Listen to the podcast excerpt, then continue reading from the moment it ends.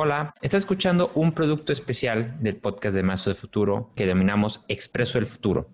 En este, a diferencia de los episodios tradicionales, lo estará conduciendo mi socio Samuel Casanova. Hola. Y aquí, en vez de meternos en los fenómenos que afectarán el futuro del trabajo, vamos a meternos a conocer las historias de personas que están creando un mejor futuro con su trabajo y qué habilidades les han ayudado para eso. Dentro de tu feed podrás encontrar claramente la distinción de estos dos. Para el expreso verás la palabra expreso y el tema de la habilidad que se abordan en ese episodio. Y para los episodios de la temporada normal verás el número que viene al principio del episodio, así como la pregunta, como ya lo conoces y como ya lo hemos trabajado previamente. Esperemos que disfrutes mucho este contenido que sin duda creemos que te puede generar mucho impacto. Hola, ¿qué tal? Bienvenidos a Expresos del Futuro, el programa en donde buscamos contar las historias de aquellas personas que están creando un mejor futuro de una manera más dinámica, más express y más relajada. En este episodio, este sexto episodio, tenemos a Laura Ortiz de SBX, nominada por Juan del Cerro. ¿Qué onda, Lau? ¿Cómo estás? Muy bien, gracias. Muy contenta de unirme a su podcast. Muchas gracias por aceptar la invitación para el Expreso del Futuro.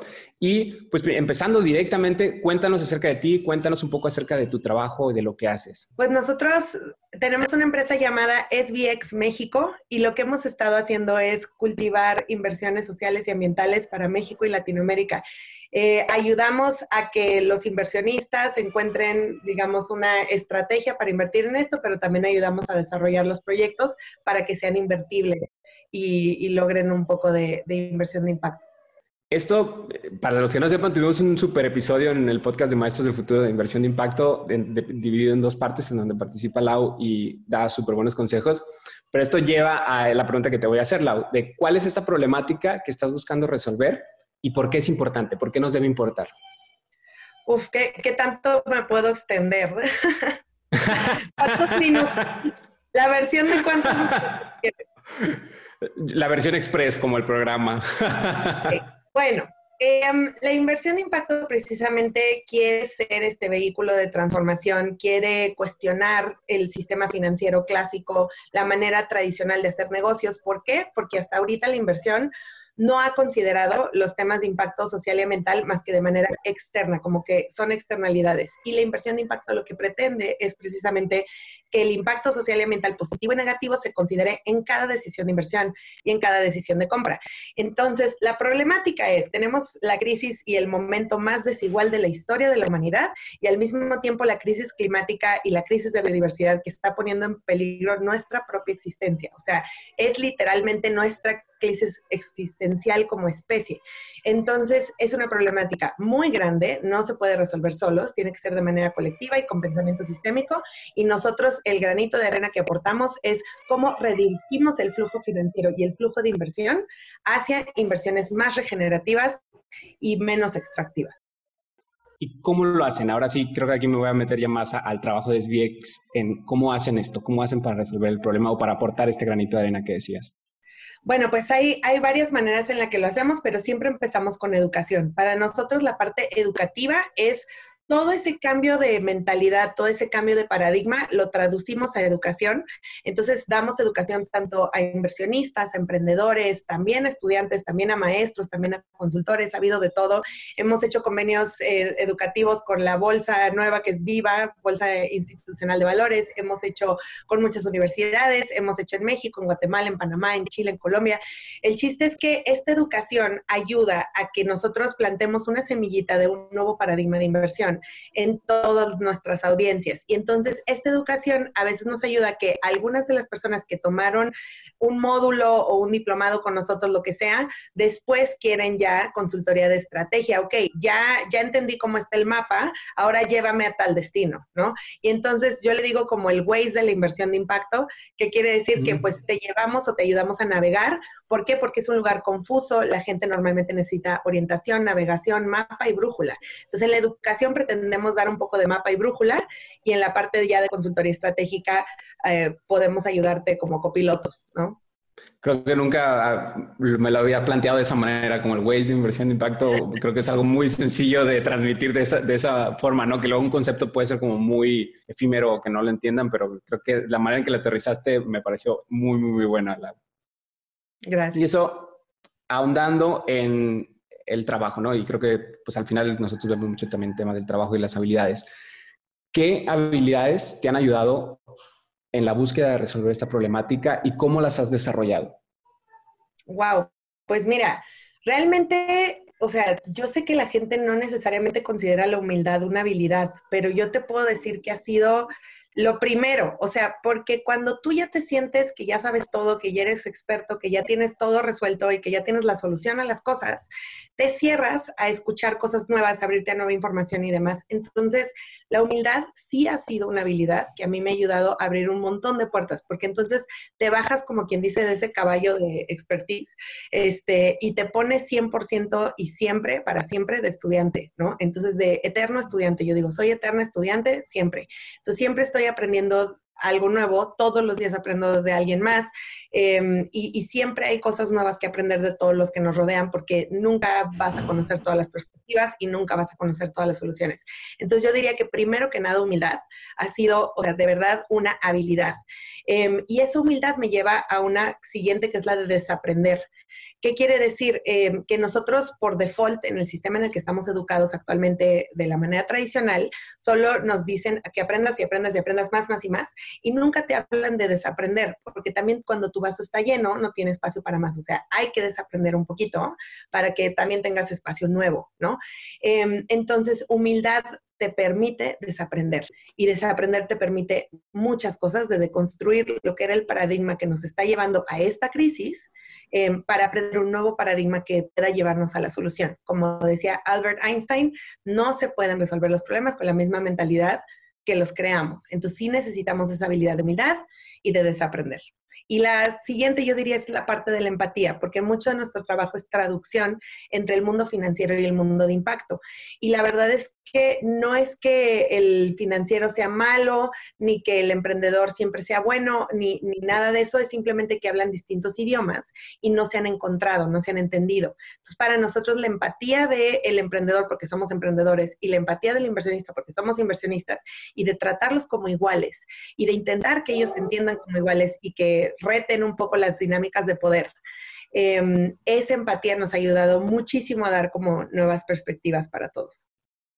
¿Hay alguna herramienta? me, pareció súper interesante que concibas la humildad como habilidad y por eso quiero hacerte esta pregunta de si hay alguna herramienta, no sé, algún, algo que te haya ayudado a desarrollar esta, esta humildad, porque como lo dices, ¿no? A veces podemos creer que sabemos demasiado y nunca bajarnos de ese pedestal, pero hay, ¿qué, es lo que más te ha ayudado a ti a desarrollar la, la humildad? No sé si hay alguna herramienta. Ha sido escuchar a otros. O sea, yo aprendo mucho por imitación. Entonces, la verdad es que escuchando a otros es cuando más me he dado cuenta. Es lo que a mí me ha, me ha ayudado personalmente. Entonces, yo soy una persona que está obsesionada con el tema de la maestría, que nunca tomé una maestría per se, porque yo me propuse construirla para siempre en mi vida. La maestría normal, pues te la define alguien más, te la diseña alguien más y te dice, este es el principio y este es el fin, y vas a tener estos maestros que nosotros te digamos y lo que esté disponible en esta institución. Y yo dije, no, yo quiero construir mi maestría de vida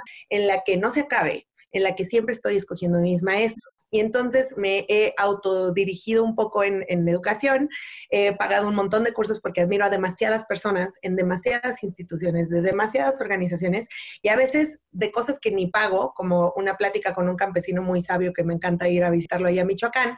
Este, entonces, o sea, hay cosas que, que realmente son de escuchar a los demás. Y entonces, escuchando a los demás, me di cuenta y, sí fue un día en mi vida en particular que me cambió la vida, que me hizo pensar de quién estaba yo aprendiendo, em, con qué tipo de paradigmas estaba aprendiendo y de quién pensaba yo, o sea, a quién veía yo en mi cabeza como pobre y a quién veía yo en mi cabeza como rico. Y, y un día que me cambió absolutamente, me volteó completamente la tortilla en ese, en ese espectro. Este, y de ahí me di cuenta de quién quería aprender y de ahí me di cuenta de, de la ultra necesidad de la humildad. Buenísimo, buenísimo. Ahora vamos a hacer un viaje en el tiempo, Lau. Regresas 10 años y te encuentras contigo misma. ¿Qué consejo te darías? Uf, entonces tenía 24 años y era banquera. Ah, y estaba Eh, uf, bastante loquilla. Em, creo que eso ha sido...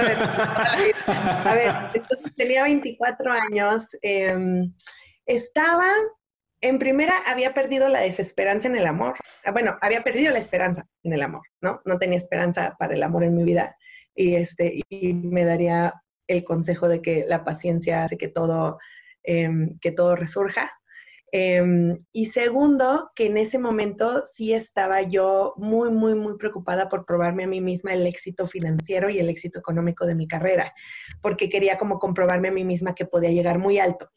Y la verdad es que sí lo logré en muy poco tiempo y, y fue algo que fue completamente en contra de mi salud y fue en contra completamente de principios. Em, y, y, me hizo, o sea, la reflexión de vida la tuve hasta los 29. Em, digamos que mi punto de inflexión fue algo tarde y creo que pude haber aprendido de estas cosas más temprano. Em, entonces yo a los 24 años eh, me diría a mí misma que empezara a leer cosas de Bandana Shiva y de Yayo Herrero lo antes posible. Muy bien, muy, muy, muy, muy puntual. Perfecto. Y con eso, Lau, concluimos nuestra sección de ronda o de preguntas como más sobre tu trabajo. Y ahora vamos a pasar a la ronda express que va a ser un minuto, te va a hacer muchas preguntas y las que puedas contestar durante ese minuto. ¿De acuerdo? Sí. Sí, sí. Ay, perdón, es que no te escuché, la disculpa. ok, ok, va. Entonces, una, dos y... Música favorita. Uf, eh, Enya. Ok, ya, ya con eso contestaste lo siguiente que era el artista favorito. Bueno, comida favorita. Comida favorita, llevo varias fantaseando con una pizza margarita. Muy bien, muy bien. ¿Película favorita o serie? El secreto de tus ojos. Es película muy bien. argentina. ¿Tres libros favoritos? Ah, ahorita estoy terminando Regenerative Leadership de Laura Storm, está espectacular. Em, otro que me cambió la vida fue el de Malcolm Gladwell de eh, Tipping Point.